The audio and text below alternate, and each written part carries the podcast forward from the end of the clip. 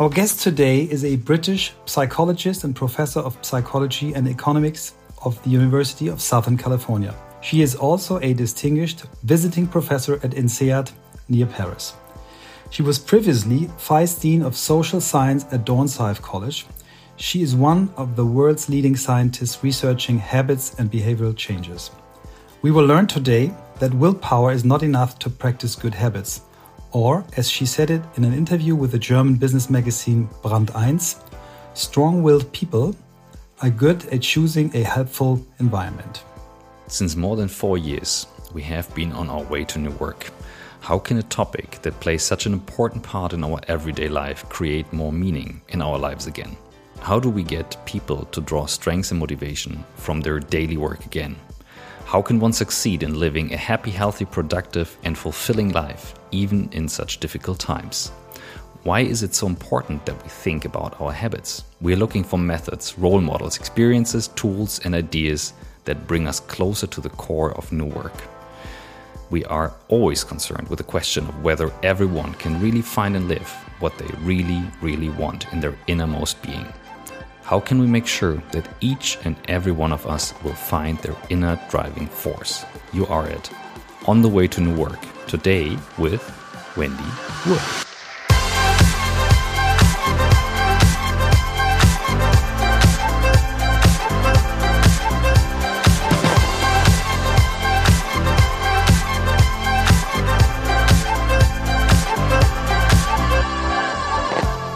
Hi, Christoph. Hi, Michael. Great to be here. Hi, Wendy. That is so nice that we have the chance to talk to you. Welcome. As we learned uh, just uh, in the couple of minutes before, you were in Washington, D.C.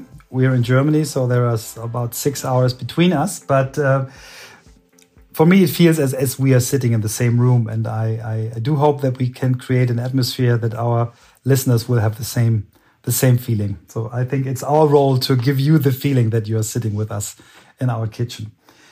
Wendy, we always start our podcast with uh, with a question of all questions. At least some of our guests are calling this question "question of all questions." How did you become the person you are today? That's such a broad question to ask. Let me explain. So, so I'm a researcher and a behavioral scientist, and I think that question is most important in thinking about how I started to study habits and how that became such a central focus in my research. Because there's so many interesting questions you could ask about people. Why would habits be a central one? And in fact, some of my colleagues have said, but habits are so boring. Why would anyone study them? Well, I didn't start out trying to study habits. That wasn't my intent. I was interested when I was a graduate student in how people change their attitudes and their beliefs. And there are there's great models for that in psychology, great theories, great data. What struck me though is that we don't have such good models about how people change their behavior. There's something different about behavior than about what people say and what people think. It seemed to follow different rules than people's beliefs. And, and we can all see this in our own life, right? We all know how to live a healthier life. We know what we should do we know we should be going to bed at a certain time to get ourselves enough rest at night. We should be eating certain things. We should be exercising regularly. We all know this. So we've been informed and, and influenced to change our attitudes, to, to know what's right mm-hmm. in terms of our health. But the challenge is that many of us actually don't do it. And, and so there's something about behavior that doesn't always follow from our attitudes. And so, what is that thing? Why is it that people's behavior so often is discrepant from what they believe? And that's what spurred me to start studying habit because habit is at the core of a lot of what we do that we're not really thinking about and evaluating. And, and that's how my research got focused on habit and why I've continued to work in the area. And why, unlike some of my colleagues, I think it's really fascinating. It, it, it's one of the most interesting questions, I think, that we can ask about people. Mm. Do, Do, you, remember, remember when? Oh, sorry. Exactly. I think we have exactly yeah. the same question. Do you remember the, the time when you actually felt that this is the topic you want to dive into? I think, Michael, that was the question you also. Yeah, right? absolutely. Okay, yeah. good, good. Well, I, I, I don't think that there is a certain time or incident or context. For most of us researchers, it's, it, it develops as you start to investigate something and realize, oh, I really don't understand this. Mm. It really has different rules, different um, processes, different framework than what I've been using so far.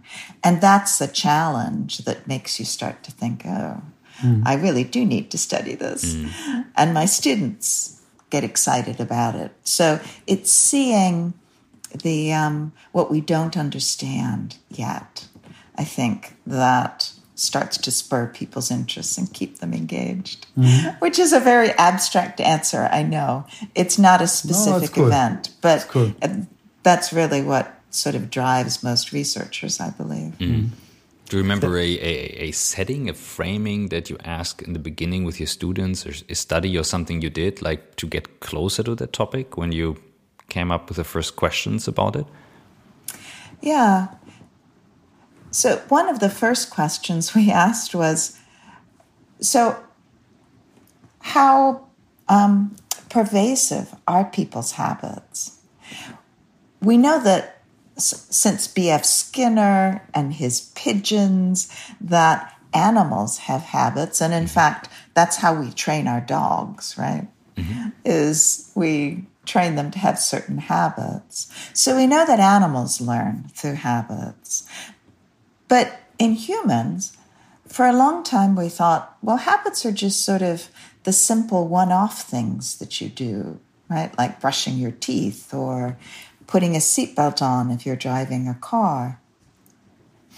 And there wasn't much understanding of how much they pervade our daily life. So we ran a study where we followed people and we beeped them once an hour mm-hmm. and asked them what they were thinking and what they were doing, and then how often they'd done it, just like that, in that context in the past. And what we found is that 43% of the time that we contacted people, they were repeating behaviors they had done almost every day in that context. And they were thinking about something other than what they were doing. So they were responding automatically without really making decisions, without deliberating about what they should do, what the opportunities were. They're just repeating what they've done in the past. And that was surprising because it applied to pretty much every domain of life. Mm-hmm. It isn't just brushing your teeth, it's when you're talking to people that you've talked to in the same way, say your partner at breakfast or the um, the driver of a bus that you take to work every day. Those kinds of social interactions also have a habit component to them. We tend to say the same things in the same ways that we've done in the past without thinking a whole lot about it. Mm. So, so there's a, a habit piece to even parts of our behavior that we think are more, I don't know, flexible, thoughtful, engaging. 43% of the time, we're just not making we're, decisions we're on autopilot. to do. we're yes. on autopilot. exactly. Um, I, I, wanted to ask the question: uh, Where do you see the most important use cases for habits? But I think you gave the answer already. It's it's it's in our whole life. It's in every area of life. So, or do you think there is there something special about habits where you say, in this area of life, it's more important than in others? No, I think it pervades all parts of our lives, and understanding habits then becomes really important. It becomes important for reaching our goals, for achieving what we want to in life, for being happy, for our well being. If habits are that pervasive, then we really need to understand how to make them work for us mm. instead of just sort of struggling with them. Uh, what are the most important factors in building a habit? Well, we build habits naturally. You don't have to make a decision. It's not like exerting willpower and white knuckling through something. Instead, habit learning is something that our brains do without us intending it. So we're forming habits all the time.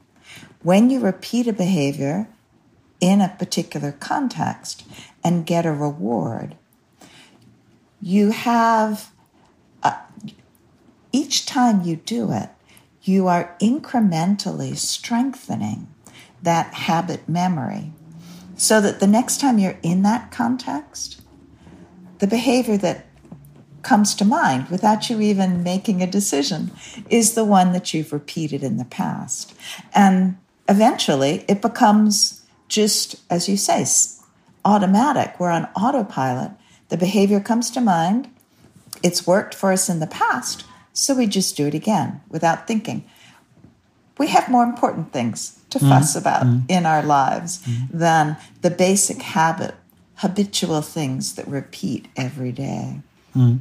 But if you if you uh, yeah, you you mentioned that that habits are uh, necessary to if we want to reach goals, ambitious goals. Uh, habits uh, one tool to to reach the goal. So, if I want to use habit as a concept as a tool, um, what do I have to uh, to do that they become a habit? I mean, there are some rules like uh, you need 21 days. I don't believe this. Um, other rules uh, stay tiny. it has to be something very very little. Um, people are talking about prompts, context, and so on. So, what, what do you think is really needed if I want to use it on purpose? Well, there are a couple of things to keep in mind. Yes, there are lots of rules out there. First, there are lots of rules out there. Um, rules can be helpful sometimes make sure that the rules you use are based on research data and not people's assumptions about what's worked in their own lives. I would say that probably the thing that people overlook the most in forming new habits is the importance of the context we're in. We're so used to controlling our own behavior and making decisions, we're, we think that that's really the key to behavior change. So if there is, say you want to, you mentioned that you're writing a book. Writing a book requires a huge amount of work and commitment. And when you start, you think, well, uh, I need to make sure that I have a lot of self control. I need to rely on my willpower in order to make this happen. But if you observe really successful writers, they're not engaging in that sort of self control, self denial, effortful control of their behavior. Instead, they tend to write out of habit. They have set up the context, their living context, to make it easy for them to repeatedly write on a regular basis. And they just follow that pattern. And when I was writing my book, That's indeed what I did. I got up in the morning, I sat in front of my computer, and I just worked for a couple of hours every morning. And so I got the writing out of the way before I went to work. So it's the what I mentioned in the beginning is this in creating the the right environment makes it easier to follow your habit. Exactly. If mm-hmm. I had to make a decision every morning, am I going to sit in front of my computer? Do I want to? Is it actually a good way to work? Or is there a better way? If I was making all of those decisions, I'd be exhausted by the time I got to the writing, to the actual work I was trying to do. And that's what habits do is they streamline the decision making for you so that you can go ahead and do the thing that you really want to do. You can be productive in the way you want to be productive. And habits develop, you repeat behavior much more easily, much more readily when the context is supportive, when it makes it easy for you to do it. What do you do with contexts that are hard to control, situations that, let's say, change a lot of contexts, like the COVID situation for many people in the last year, mm that uh, threw a lot out of out of the, the, the actual path, or let's say you have family situations that you didn't plan, um, things that struggle up. How how do you deal with that, and how do you then streamline the habits regarding to the situation, or the other way around? Yeah, this has been a tough year, year and a half for many people, and one of the things that made it so tough, I think, is that everyday contexts were disrupted. Mm. So that means that our habits that we're used to, that allow us to sort of live simply without making decisions, all of a sudden got changed. They got disrupted. So we had to start making decisions about what to do. We had to cope with losing jobs, with kids being at home being schooled remotely, with our partner all of a sudden being around all the time. All of these things, and we couldn't go to the shops in the way that we normally did. And some, I don't need to recount all of the, the changes that people went through. That was really a difficult time because we had to make decisions about things that had been automatic and habitual up until then. For many of us, that was just a real challenge. But it's also an opportunity because it allows us to rethink a lot of the things that were automatic. And a great metaphor for this is a strike that occurred in the London Underground, in the tube system, in 2014. It was a two day strike. Mm-hmm of many of the workers of the London Underground. And it forced people to try out new routes because only some stations were closed. And of course, it's London, so it was raining. People had to use the tube. They had to figure out how to, um, to get to work without getting too wet. And it was a challenge for a lot of the people who use the underground. But we also learned that it really worked. It was a benefit for 5% of the commuters that day because they found new routes to get to work more quickly. Mm. So they were able to take advantage of it. They could have tried out these new routes anytime, right? Mm. So because the London, London Underground was open up until those two days. But they didn't because they were working on habit. When their habits were disrupted, then they had to find new ways to get to work. Mm. And this benefited some, a minority, but it was a benefit to some of the commuters.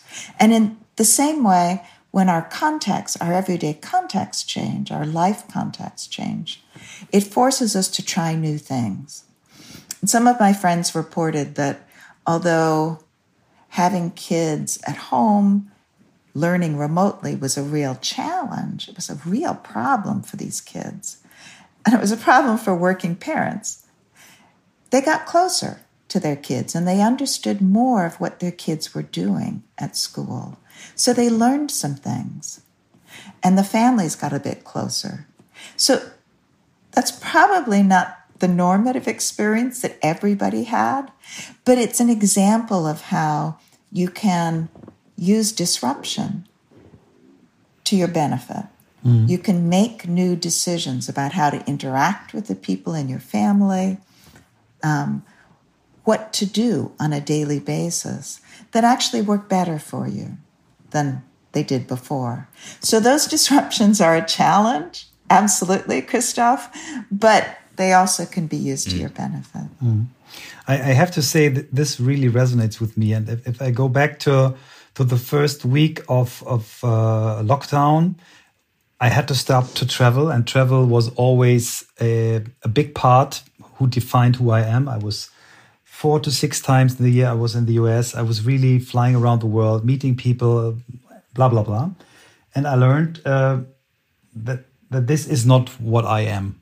I thought it was what I am, uh, and and I, I had the chance through COVID to to redefine the way I work, the way I communicate, the way I interact, and it helped me to to restart uh, relationships in my life, which were at a difficult period of time. And I think, um, and I, I, think I read this in one of your articles that a, a big change really is a good chance uh, to to try to come up with some new habits. I mean. Not for everyone, as we know. If you struggle with your kids uh, in lockdown and you have to to do three jobs at the same time. You, you may not have the time to to reinvent yourself. I, I, I know I'm in a privileged situation, but I really can feel what you're saying. Thank you. Mm. Yeah, yeah, and and we go through more sort of minor examples of this when we change jobs, when we move house, um, when we start new relationships, when we have a new partner, we have a chance to sort of rethink some of the decisions we've made and then decide what habits are working for us and which ones are not so beneficial anymore. It's that change in context that is no longer activating the old behaviors that gives us that opportunity. It's exhausting. So be prepared when we go through these. We're all prepared when we go through these changes to be a little um, distracted, overwhelmed sometimes, but it's still an opportunity to rethink some of the decisions we've made. There would be a question that comes to my mind of um, also regarding the situation. I, I I felt the situation a bit different than Michael, but we discussed it already. Um, that is due to family situation, um, and and I'm the type of guy, then also like Michael, loving to perform, loving doing things. But what you're saying, changing too many contexts at the same time, really is struggling. I have to say, for me, still today. And the question would be now to use it as a as a chance, reflect about it, and say like, okay, is there an amount of things we can change at the same time? Let's say develop a habit of of writing. I love the idea. Getting up uh, at five, slept through seven hours without kids waking up at night, peeing in the bed. Um, getting with a cup of coffee to the writing desk after I've meditated. I it worked years before the kids. It doesn't work today. so whenever I have the feeling, I can write right now because nobody's crying. Nobody killed himself. I can write right now. Then I start, but I flip over everything else. Everyone who actually relied on me today is then uh, yeah, distracted by that. So, is there an amount of, of things we should change at a certain time and like give room to ourselves saying this is too much right now well i think that what you're describing is something that many of us learned during the lockdowns which is forgive yourself for a lot of the um, angst and the struggle you need to be kind to yourself and not expect this is what I told all of my students. Don't expect yourself to be able to produce in the same way that you did before. It's going to take a while to get used to change. And so be patient with yourself as you start to form these new habits so that you can be productive again. I completely understand your comments, Christoph, about writing and children.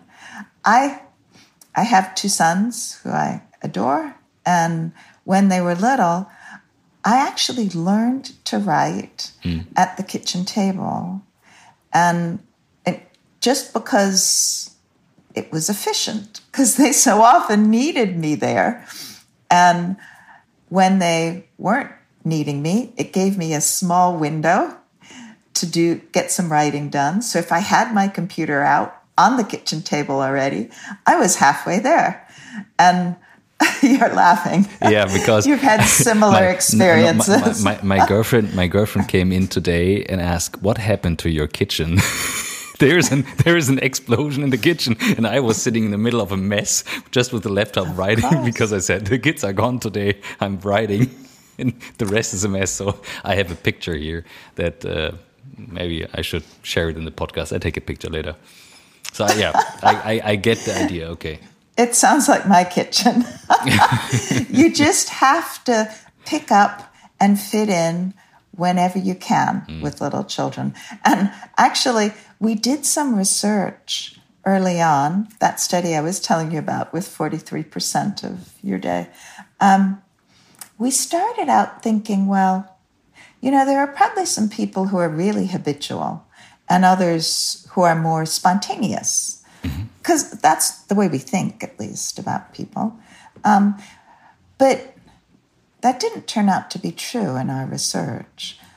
Pretty much everyone had about the same level of habit. Now, let me say that's not exactly correct because people who, there are some people who have a very addictive pattern.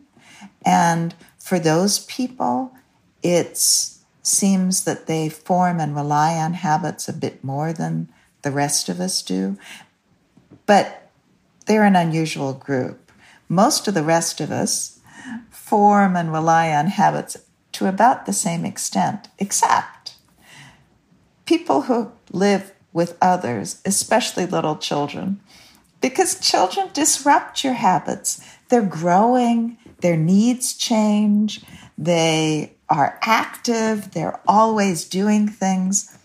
It's hard to maintain habits when you live with little kids. So it's just part of it, and you just get used to it. Mm. There's it's part of the charm.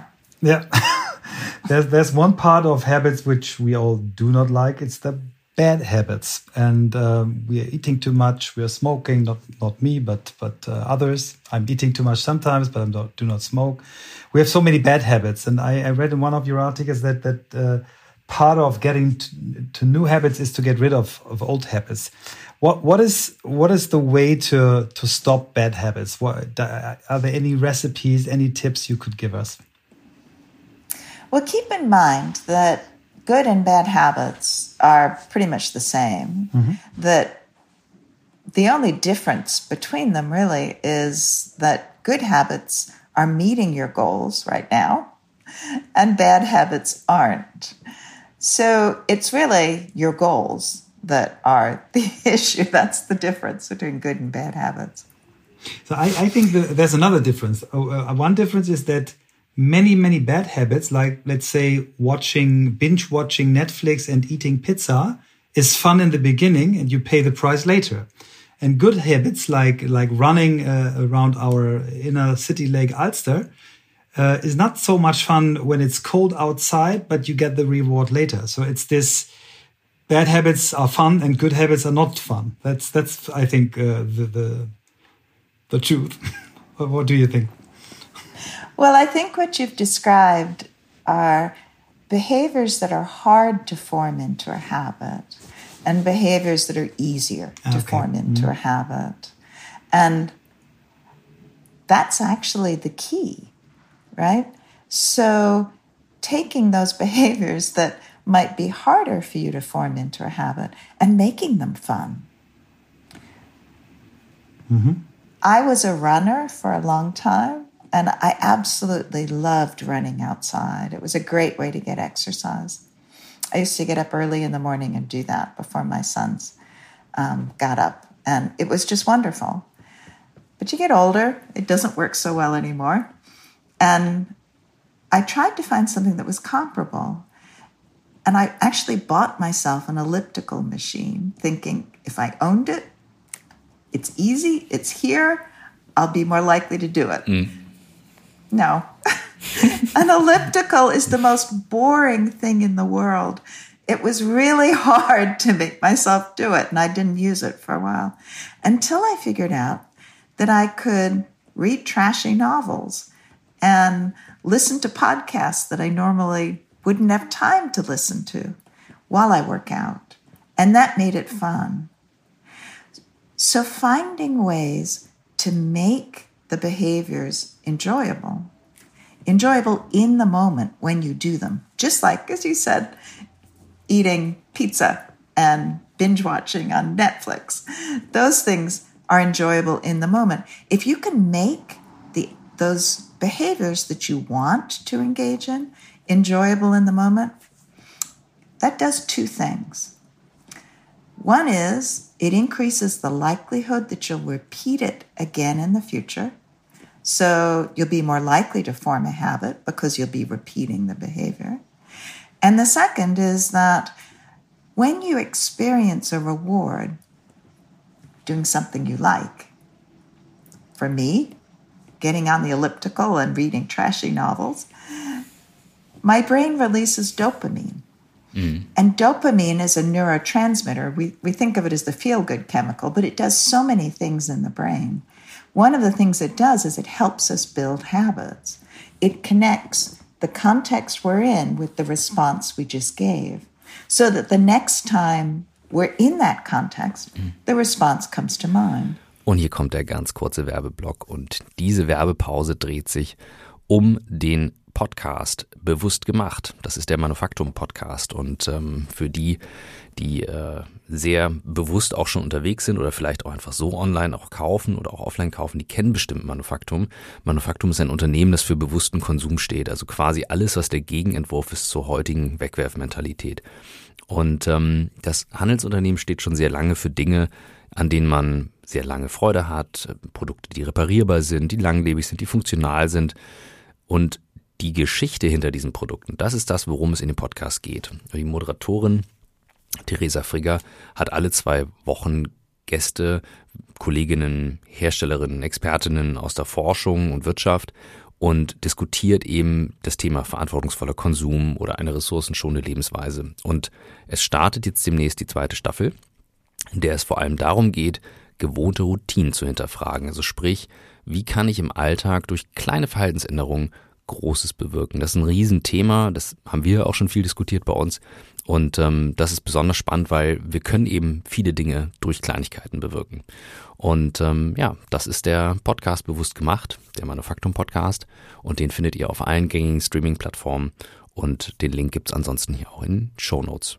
I have a question regarding dopamine and that special case. Um, I'm trying to remember his name. There is a Stanford professor who um, made an experiment with monkeys explaining the dopamine curve, um, how it's it, it, sparks up in the very beginning, even before the exercise.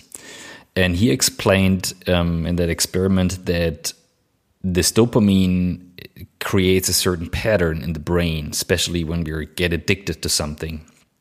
I, what I would like to know is what I remember from back then, just very foggy that whenever the brain learned this pattern once, it will always remember it. Let's say sugar kicking in, or let's say a bad habit kicking in. And once we fall back into that habit, the brain re remembers immediately and we are pulled back into this bad habit.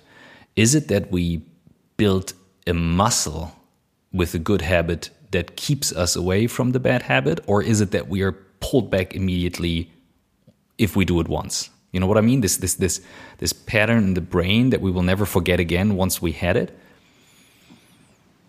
Yeah, there are some people who, some researchers who believe that once you learn a habit, your brain never forgets. That that habit, that habit memory sticks with you. Because habits take a long time to develop, they also take a long time to decay.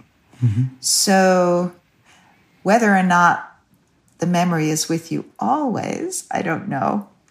But it is the case that old contacts can activate behaviors that you think you've stopped or that you've figured out how to control. So, yeah, you can fall back into old habits by being in old contexts. Mm. But that's also a key to having the right habits, right? Is being in contexts that make it easy for you to repeat the behaviors you want so that they then form into good habits, the ones that you want to have. Of course, when we t- this discussion about good and bad habits is is always in it, it's in transition because what's a good habit now could end up being a bad habit in the future. Something that is working for you now can become sort of stale and old in the future if you mm. even if you enjoy it now right it can become something that's not so pleasurable in the future that you want to change so part of the challenge for all of us is to make sure that our habits are working for us now because the fact they were working for us before doesn't mean much. Mm. We have to continually be changing them. What are your most important personal habits? Do you want to share them with us?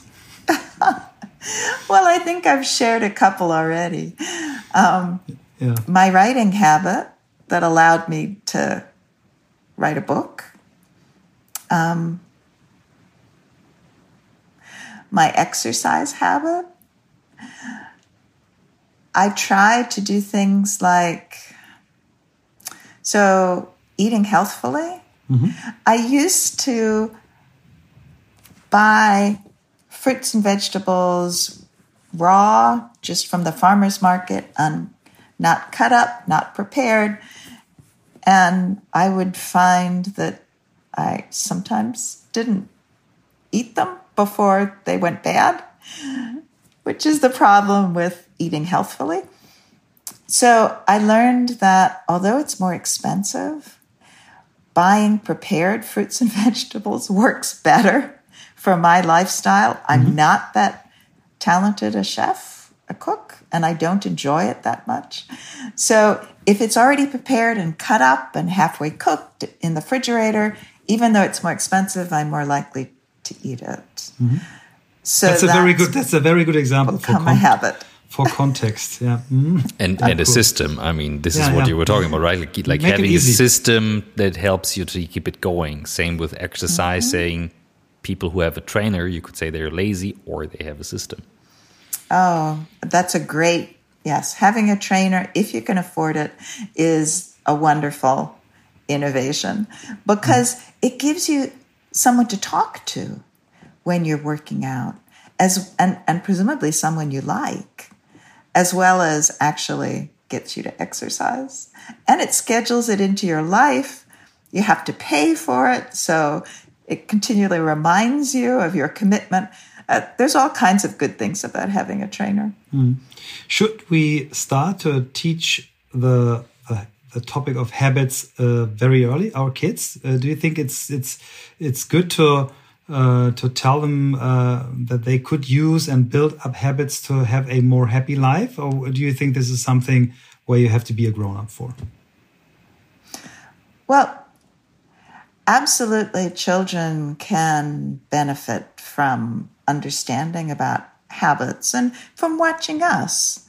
Um, their parents act on beneficial habits on a regular basis. But habits require a certain neural maturity. Mm.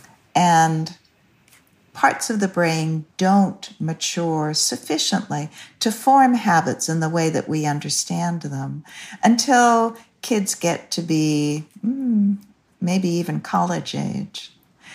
So, I, this is me speculating, but I think that's one reason why kids really like structure mm. and repetition and routine in their family because that provides them with the same sort of framework that adults get from their habits. But kids have to rely on the people around them to help provide that structure.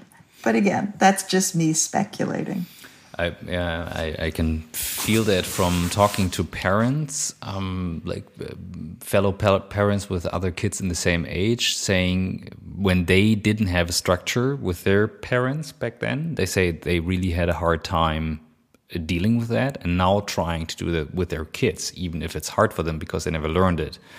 Um, that would be an interesting uh, question to make a study about it and see how that affects. Mm-hmm. Um, it's the, the, keeping the structure in these full and packed days is really tough. And we had an interesting discussion uh, within my team where we have a lot of kids, young age, um, saying that it's very hard for people without kids to understand how is it with kids, and it's similar in the in the whole diversity discussion, saying like how would you understand another person? It's the same thing understanding a situation, and it's really tough not to discriminate um, others with kids in certain situations if you don't understand what you're doing there.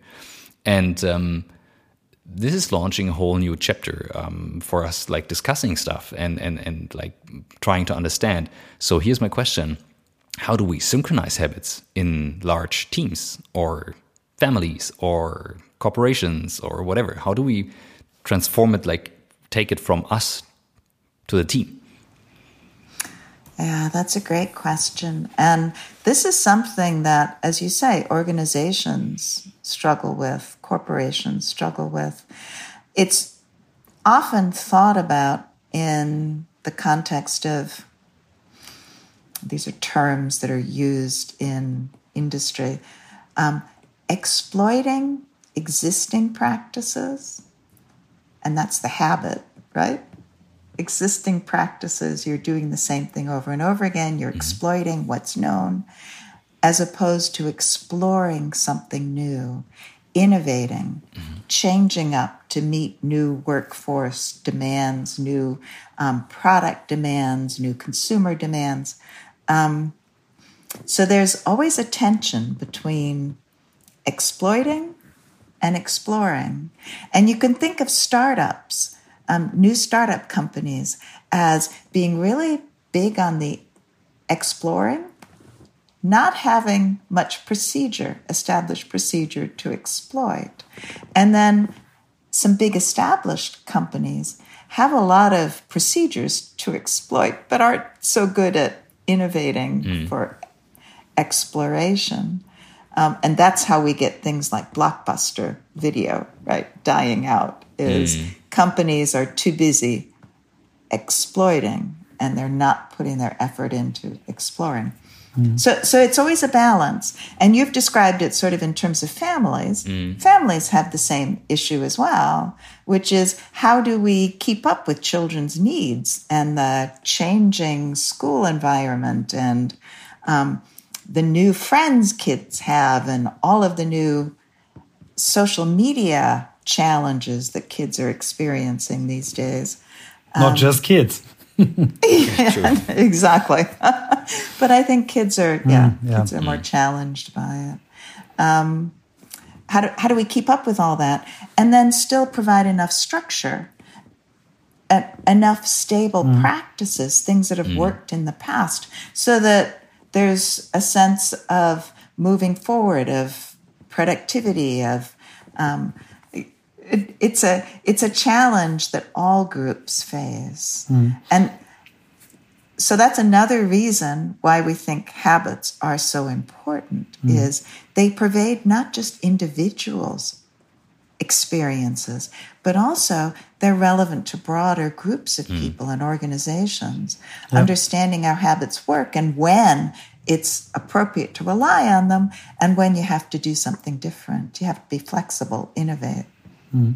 I think there are some some very good examples. One one I love is from from the area of sport, which is the uh, New Zealand rugby team. Uh, they call themselves the All Blacks, and they're doing a dance before they start a game, and they do the dance after the game. So I think there where, where hab habits and rituals uh, come along. This is one example I like a lot. And um, there's one industry where I believe they are very good at using habits, which is the airline industry. Um, they call this tool crew resource management because they had so many problems because they mix their teams every time new and um, so they they have a special training module to to make sure that teams are aligned. So they they have lots of checklists and, and protocols and behaviors which i think are um, a sort of uh, setup of habits. And i think um, they demonstrate that if you if you try to form habits for groups uh, and everyone likes and appreciates it to, to, to live with these habits, a, a team and a group can be so much stronger than without. Exactly. And that's a great example because, as you say, on airlines, um, the teams are constantly changing, but yet they have to keep doing very much the same thing. So, how do you get that? You need that structure that habit that everyone has bought into and everyone knows. I what I'm struggling with is um, right now is is we have so big big problems with this planet, whether it's um, nature, whether it's uh, religion, we, we are. We, whether it's politics, we are in a, in a period of time where we really have big, big problems. Do you believe that the concept of habits could help us to to solve some of these problems, or is, would this be a too big uh, role for habits? Oh, I think that habits are very much involved in many of the challenges we experience right now. What what understanding habits does is it really helps us focus on how the context that we're in are responsible for solutions or are continuing to create these problems. And let me give you an, an example. Um, so there was a one of my fa- favorite studies right now is an old one that was done in a four-story building, and this will get back to your question in just a minute. Perfect. it's a bit of a digression, but it's it's a good metaphor to answer this question. It was a study done in a four-story building, and what the researchers were interested in is how do they get people to take the stairs instead of the elevator in this building? And so they started off very much as in the way that you and I would if we were trying to change our behavior, right? We try to think of all the reasons why we should take the stairs. Um, so they put up big signs outside the elevator take the stairs. It's good for your health, burns calories, good cardio, workout, take the stairs. No effect. So they decided they would try different signs. Take the stairs. It's good for the environment. Good for your carbon footprint. Take the stairs. No effect. so, these are very smart researchers, and they decided to actually start to manipulate the context people were in. So, what they did is they slowed the closing of the elevator door by 16 seconds. And that reduced elevator trips by a third. And the amazing thing was that after a month, when they put the elevators back to their normal speed, people kept taking the stairs because they had formed a habit.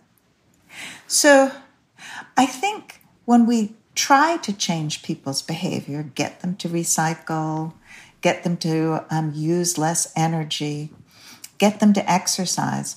We inform them, we convince them of the right thing to do. We tell them they should take the stairs because it's good for their health, it's good for the environment. It doesn't have a great deal of impact until we start varying, until we start making it more difficult. We change the context to make it more difficult for people to do things that are not good for them and for the environment. You're not taking away people's choice, right? People st- in the study still could have gotten on the elevator. They just have to wait a little bit longer mm. for the door to close. Is this already nudging? Would you say this this uh, this uh, slowing down the speed of the doors is like nudging? It is a kind of nudge. Mm -hmm. Now, mm -hmm. nudging includes both the signs. Nudging is a very broad term.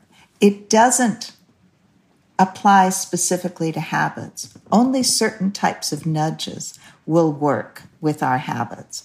And those are the ones that change our context in some way mm.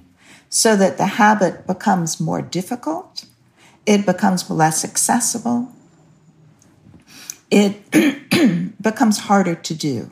Those are the kinds of nudges that will affect habits. So, for example, and that, sorry. Hmm?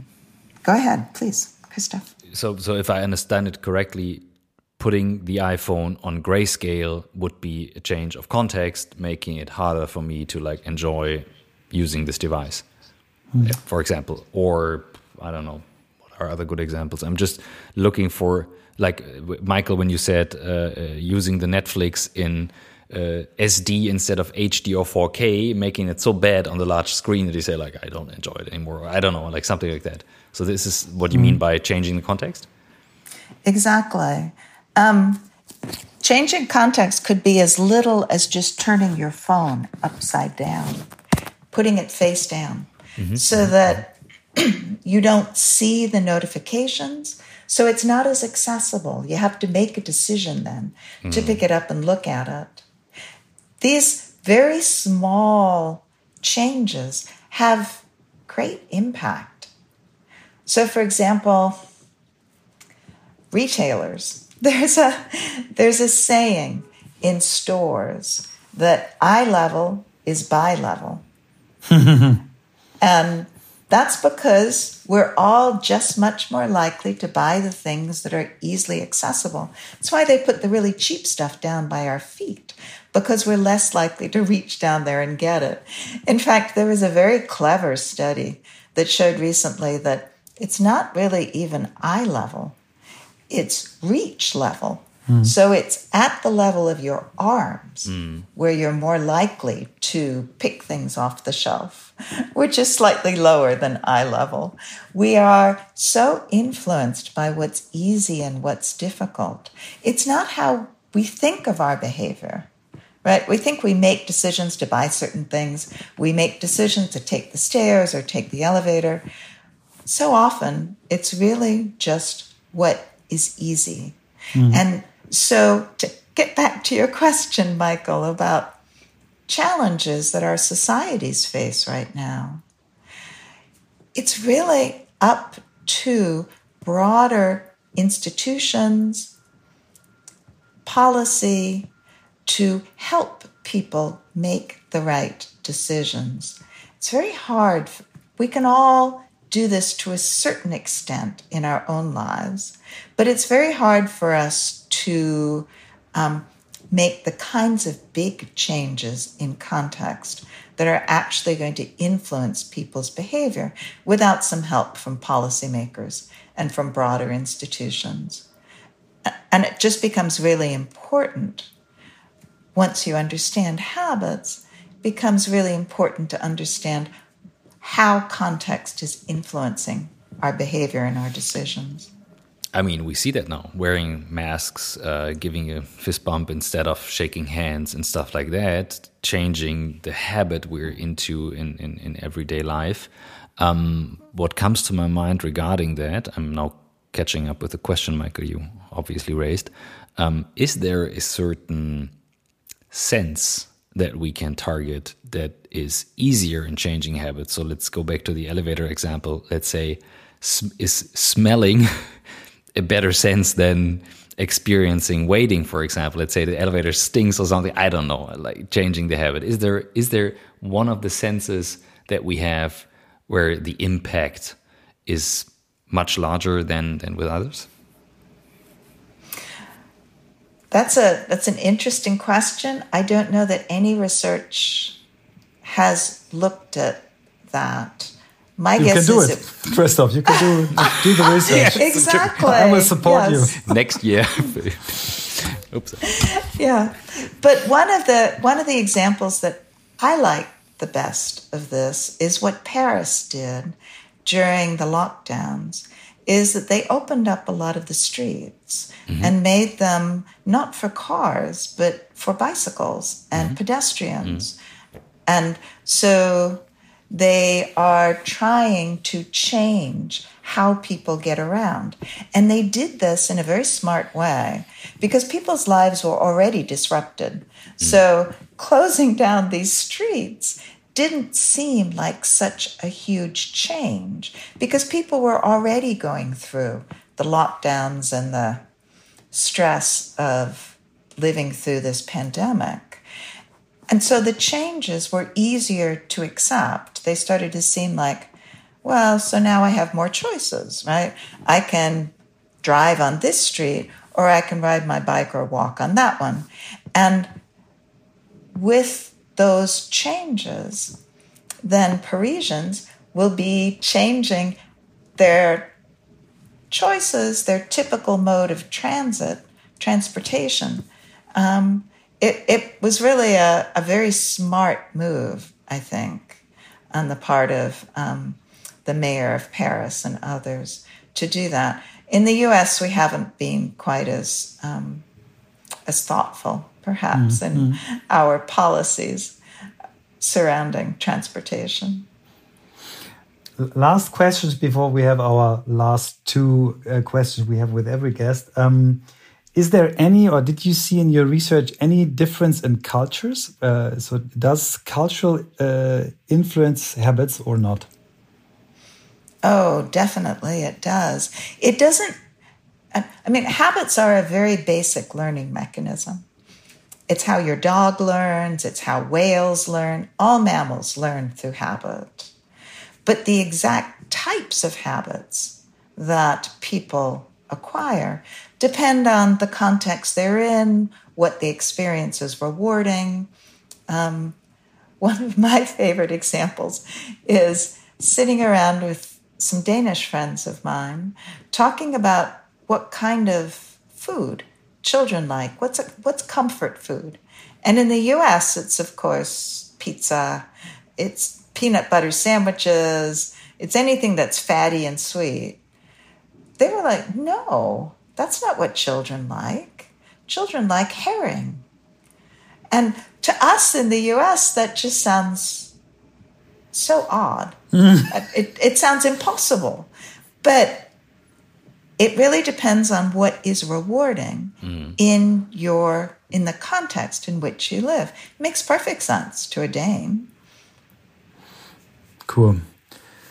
Thank you so much. So the, our last two questions are uh, we have to ask them because we are hitting the hour now. The first one is wh where did you get your inspiration from? Were there any books in your life which really influenced you or people? So what, did, did inspire and does inspire you? I think I am inspired by other researchers, particularly ones that can not only think very concretely about problems, but also very broadly about the human condition. Um, and there are so many out there; it's even it's hard to even begin. Can you can you just to, name one for us? Uh, well, Richard Feynman is everyone's favorite scientist, I think. He is, um, he's hilarious as well as um, very thoughtful about human behavior as well as about his own discipline, physics. And I think that's what it takes is understanding how people work, not just um, not not just the details of your own discipline. Cool. Thank you very much. And and the last question is our bucket list question. If you uh, could write th three things on your bucket list, uh, one thing, uh, one experience, a thing you want to do in the next years, one thing you would love to learn, and one thing you would love give back to society. What would be the three things? Well, the thing that I really wanted to do, I actually did this year. So I teach at the University of Southern California, um, but I'm living in Washington, D.C. right now because both of my sons live here. And my husband and I moved here during the pandemic. So getting my family back together again was a real issue for me during the pandemic. That was a bucket list thing. And I was fortunate enough to be able to do that. What that means in the future, who knows? Um, but right now it's working. So I'll keep that. Um, so, one thing I want to do, one thing I want to learn. What's the next? Learn. Learn. Mm-hmm. I would love to learn to be a better cook. So, as part of writing this book, I went up to um, the Culinary Institute of America in Napa Valley. And I got to shadow some beginning chefs for a week in order to learn something really basic about cooking, which is how chefs learn to do mise en place. Wow. And that is the practice of setting up everything before you start cooking, measuring things out, chopping them, because it's a great metaphor for forming a new habit is to make it easy for you to do the same thing over and over again and in the case of these beginning chefs they were creating amazing dishes and were able to do it repeatedly and so understanding how they got there and how they were doing that was really fun and it made me realize exactly how bad a cook I am and how much I have yet to learn. so, so that's something that I love to eat. So why not learn actually how to do it right? Yeah. That's something I'd like to learn. And the last thing, uh, what would you love to give back to society? I think you already gave lots back, but is there any topic, if you could choose one? Uh, I would love to help address climate change at this point, to try to help people understand what the levers are to change people's behavior so that we can reduce the impact we're having on the climate. And that's what some of my most recent writing has been about, because I think it's really the issue for us going forward. I mean, you identified several challenges earlier, Michael, that we're all facing, but I think climate is the one that's going to influence our children the most. Yeah. And so, trying to understand how we got here, why we're so stuck, and then how to change is really central, I believe, to climate handling climate change. I think this is a very good end of our conversation. Thank you so much, Wendy. It was such a pleasure talking to you. Thank you. Yeah. Oh, my pleasure completely, Michael and Christian. So, first of all, I, I wrote down research is fun and exciting and can be calm and relaxing at the same time. this is definitely something I took away from today because I highly appreciate researchers who are able to translate things they learn into everyday life that you can see that can make a big, big change. Um, and I loved your question about um, habits and culture when she explained how the reward in the context influences your habits. Super interesting. And the thing that leaves me with room for thought is that more and more of our guests mention the climate change and that they work on it and write about it, which makes me um, very, yeah, looking to a brighter future uh, than to a darker future. But um, I think we should definitely make this topic bigger. Maybe we ask a standard question about it, something like that. Because yeah, yeah. nice. Yeah, I yeah, think uh, that, we, we that's could, room. We, the room I, am left. Yeah. That's what I'm left with. Interesting. Yeah, um, I, I, had the same points. There's just uh, one thing I want to add. I really love her voice. I love mm. her tempo. I love the way she explains things. I mean, you, you, already said this, and I'm so happy that I have the chance to hear it again. And um, yeah, I, I, already read a lot of uh, books about habits, um, but but yeah, she's spe- special. She's really special, and uh, so proud uh, that we had her on our show, and I have to give credits to to Svantje who uh, who gave the tip uh, that we should talk to her. Nice.